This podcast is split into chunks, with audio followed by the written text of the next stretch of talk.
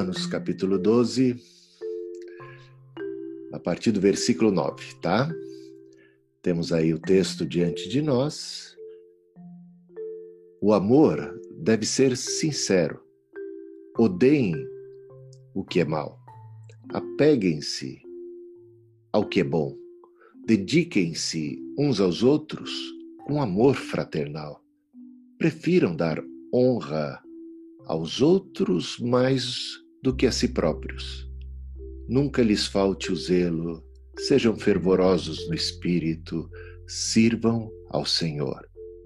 Alegrem-se na esperança, sejam pacientes na tribulação, perseverem na oração, compartilhem o que vocês têm com os santos em suas necessidades, pratiquem a hospitalidade, abençoem todos os que os perseguem, abençoem e não os amaldiçoem. Alegrem-se com todos os que se alegram, chorem com os que choram, tenham uma mesma atitude uns para com os outros, não sejam orgulhosos, mas estejam dispostos a associar-se a pessoas de posição inferior. Não sejam sábios aos seus próprios olhos. Não retribuam a ninguém mal por mal. Procurem fazer o que é correto aos olhos de todos.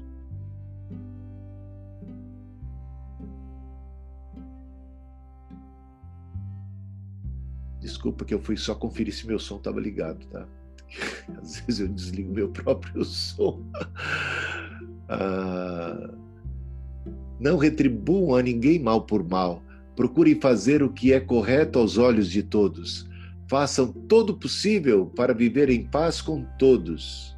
Amados, nunca procurem vingar-se, mas deixem com Deus a ira. Pois está escrito: Minha é vingança, eu retribuirei, diz o Senhor. Ao contrário, se o teu inimigo tiver fome, dá-lhe de comer. Se tiver sede, dele de beber. Fazendo isso, você amontoará brasas vivas sobre a cabeça dele. Não se deixem vencer pelo mal, mas vençam o mal com o bem. Paulo aqui realmente mandou brasa, hein? Brasa viva! Ele diz que é brasa viva aquilo que a gente tem que colocar na cabeça do adversário. E como é que a gente coloca brasa viva na cabeça do adversário? É um outro tipo de fogo. Não é um fogo que machuca, não é o fogo da violência, não é o fogo do mal. É um fogo do bem. É uma brasa do bem. E essa brasa do bem mexe com as consciências alheias, causa um constrangimento incrível. O amor tem um poder de realização, de transformação, que supera qualquer outra força nesse universo.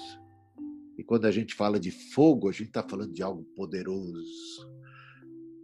Brasa viva mas é uma brasa viva que vai tocar de uma maneira singular na consciência daquele que pratica o mal contra nós, daquele que se levanta contra nós, daquele que nos odeia, daquele que nos xinga, daquele que nos amaldiçoa, daquele que nos pisa.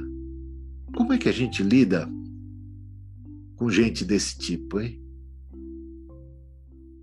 Então, Paulo aqui vai falar a respeito do amor. Em primeiro lugar, o amor nunca pode ser fingido, ele tem que ser sincero. Senão não conta, pelo menos não conta diante de Deus. Deus vê tudo, Deus sabe tudo, não dá para enganar a Deus. E ele diz que a gente deve amar com sinceridade e deve odiar tudo aquilo que é mal. Não necessariamente a pessoa má, mas os atos maus, e não apenas os atos maus dos outros, mas os nossos próprios. ah, aquilo que de repente sentimos inclinação e que não provém do bem. Então a gente deve odiar a prática do mal, a prática do mal. E a gente tem que se apegar àquilo que é bom. Então a gente aqui também é conclamado pelo apóstolo a nos dedicarmos uns aos outros com amor fraternal, a não buscarmos o nosso próprio interesse, mas o do outro, aquilo que é comum. E a gente não pode ser pensar isso e buscar isso de maneira frágil, de maneira qualquer, de maneira descuidada, de, de maneira relaxada. A gente tem que fazer isso com muito zelo. A gente tem que fazer isso com fervor. Aí mais uma vez a palavra que vem do fogo, que vem de calor, de que tem a ver com intensidade de espírito sabendo que agindo assim nós estamos de fato é servindo ao Senhor. Os discípulos, os crentes, os cristãos, no dia do, do juízo final, é, disse Jesus que quando ele vier, ele vai reunir todo mundo e vai separar os bodes das ovelhas. E vai dizer para os cabritos, para os bodes, Apartai-vos de mim, porque eu tive fome e não me deste de comer, tive sede e não me deste de beber, estava nu e não me vestiste, é, estive preso e, e, não foste, não fostes me visitar. E as pessoas vão dizer, ah, mas aí a, a, a desculpa dos bodes. Nunca, Senhor, te vimos com fome, com sede, é, com alguma necessidade é, que não estivéssemos dispostos a te ajudar. E aí Jesus vai dizer para eles: Mas todas as vezes que vocês negaram ajuda a qualquer uma outra pessoa, foi a mim que vocês negaram. E depois ele se volta para as ovelhas e diz: Olha, entrai no gozo do Senhor, entrai no paraíso, naquilo que Deus tem preparado para aqueles que o amam. Né? Benditos do Senhor, porque eu tive fome e vocês me deram de comer, tive sede e vocês me deram de beber estava nu e me vestisse, quando estive preso, doente, vocês foram me visitar. Né? Ah, eles vão ficar surpresos também, mas, mas, Senhor, nós nunca te vimos. Quando foi que a gente te viu nessas condições e que fomos te ajudar? Não lembramos, não temos memória disso. E Jesus vai dizer assim: todas as vezes que vocês fizeram isso a um dos meus pequeninos, ao próximo, foi a mim que vocês fizeram. Então a gente tem que entender que o amor fraternal e toda essa dedicação e tudo isso que a gente faz em relação a outras pessoas, de fato, estamos fazendo a Deus. Alegre-se na esperança. Então, a esperança também é motivo de alegria. A gente está atravessando aqui tribulação, né? Sejam pacientes na tribulação então, na tribulação, a gente exercita tanto a paciência como também a alegria. E a gente pode ser alegre e paciente na tribulação, por quê? Porque a alegria vem dessa palavra aqui, esperança. A esperança porque o Senhor está presente. A esperança de que a última palavra não é a do Covid-19, não é a da pandemia, não é a do caos, não é a da crise financeira. Essa tribulação também é passageira. A gente tem esperança. O Senhor está conosco, nós vamos superar, nós vamos sair dessa, nós vamos vencer. Então, a gente pode ser paciente, seja paciente, né? E a gente precisa de muita paciência, principalmente quando a gente está confinado. E a gente vai precisar de tudo isso que aqui vem abaixo para a gente não se desgastar um com o outro, porque de repente, nesse confinamento, nessa tribulação, a gente corre o risco de ficar impaciente, intolerante, né?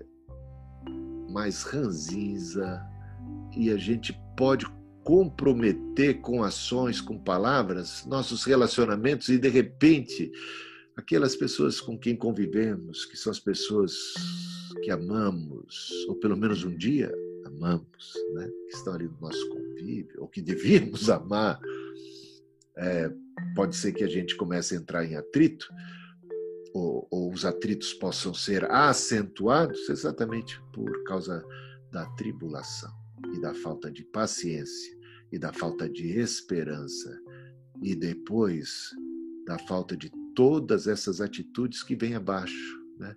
Compartilhe o que vocês têm com os santos. Fazendo isso, vocês estão servindo ao Senhor. Olha só, né?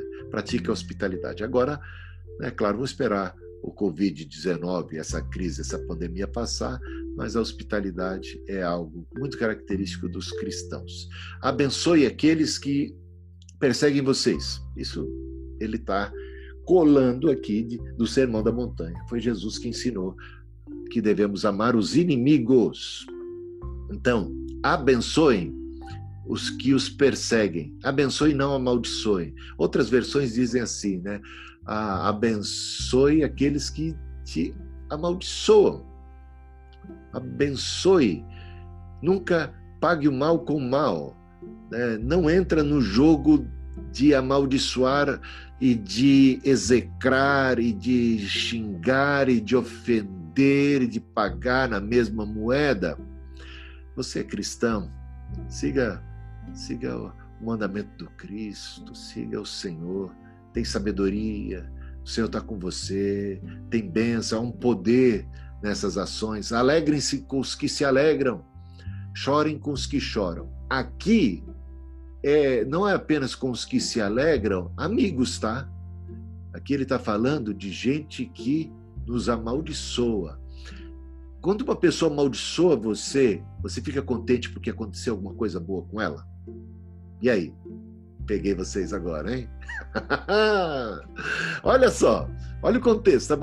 Abençoem aqueles que os perseguem. Pessoas que te perseguem, você gosta, fica feliz, você se alegra quando ela se alegra? Ei, que coisa, hein? E agora? É porque às vezes a gente só pensa em se alegrar com quem é amigo, com quem é parceiro, quem está do lado. Mas o contexto aqui, pode dar uma olhada quantas vezes você quiser, é um contexto de adversidade, de inimizade, de contenda, de perseguição, de gente que te amaldiçoa, de gente que te persegue.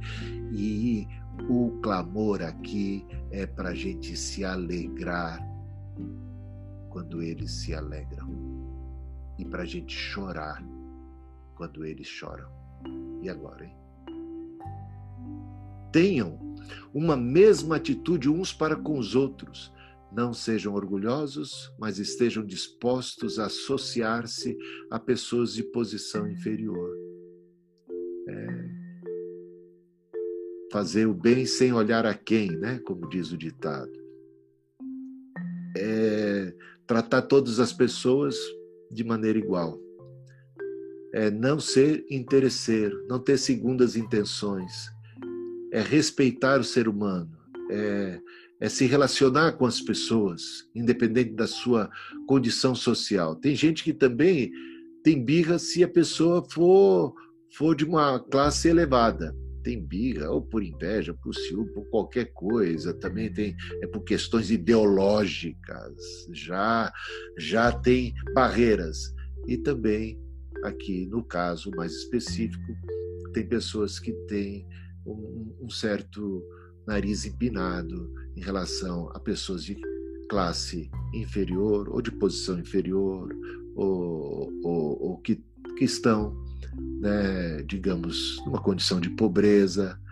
Ah, meus irmãos, o Senhor é contra todo tipo de discriminação que separa os homens. E para arrematar de vez, não retribuam a ninguém mal por mal. Tá proibido, hein? Pagar o mal com mal. Ah, mas me fez isso. Ah, mas falou mal de mim, eu vou falar mal também. Ah, fofocou de mim, eu vou fofocar também. Ah, torceu o nariz para mim, vou torcer também. Ah, me atacou uma pedra, vou devolver a pedra. Ah, isso não é cristão não retribuam a ninguém mal por mal. Procurem fazer o que é correto aos olhos de todos. Façam todo o possível para viver em paz com todos. fazer todo o possível para viver em paz com todo mundo. Já fez todo o possível? Vai ver que ainda falta alguma coisa, hein? Já fez todo o possível mesmo, todo o possível. Tem gente que acha que já fez. Não sei. Quem sou eu para julgar se você já fez todo o possível? Mas cada um deve examinar a si mesmo e saber: tenho feito todo o possível para viver em paz.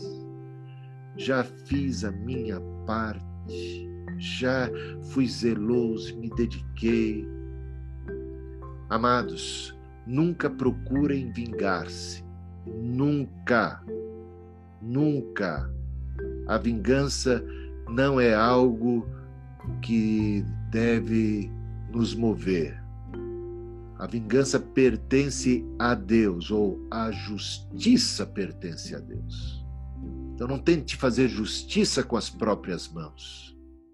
Não se antecipe a Deus nessa questão. Coloque a tua causa nas mãos de Deus. Você está sendo injustiçado, coloque a tua causa nas mãos de Deus. Estamos falando aqui de conflitos é, pessoais, tá?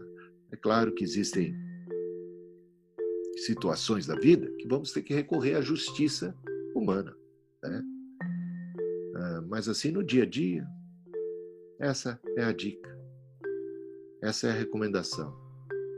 Tá? Não se vinguem, entrega nas mãos de Deus, confia no Senhor, porque está escrito: minha é a vingança, eu retribuirei. Olha, confia que o Senhor é justo. Confia a tua causa nas mãos daquele que realmente dá conta do recado. Ele é justo. Ao contrário, se teu inimigo tiver fome, o que, que a gente tem que fazer? Se, teu, se o seu inimigo tiver fome, dele de comer. Se tiver sede, dele de beber. Paga o mal com o bem. Você não está fazendo isso porque a pessoa merece, não. Você está fazendo isso porque é da sua natureza cristã, é do amor de Deus que está no seu coração, é do poder do Santo Espírito que atua na sua vida. Você agir como agiu Jesus. Se o seu inimigo tiver fome, então dele de comer, se tiver sede dele de beber, fazendo isso amontoará as brasas vivas sobre a cabeça dele. Vai deixar a pessoa numa situação enroscada. E ninguém quer pagar de vilão. E quem sabe esse não seja o caminho que vai promover conversão, que vai promover arrependimento, que vai promover restauração de relacionamento. Faça a sua parte e o resto você deixa nas mãos de Deus. No que depender de você, tenha paz. No que depender de você, seja um promotor do bem. Não aumenta a guerra. Aumenta é, é um peso na consciência do outro. Porque se o outro te trata mal, espera de você o mal e de repente você retribui com bem, e faz isso uma, duas e faz isso de maneira persistente, certamente é, o mal vai acabar sendo derrotado e destruído pelo bem. Que tal? Vamos vencer o mal? E é assim que o apóstolo Paulo nos ensina, e ele foi inspirado em Jesus Cristo, no Espírito Santo, a nos conclamar a vencermos o mal com o bem. Amém.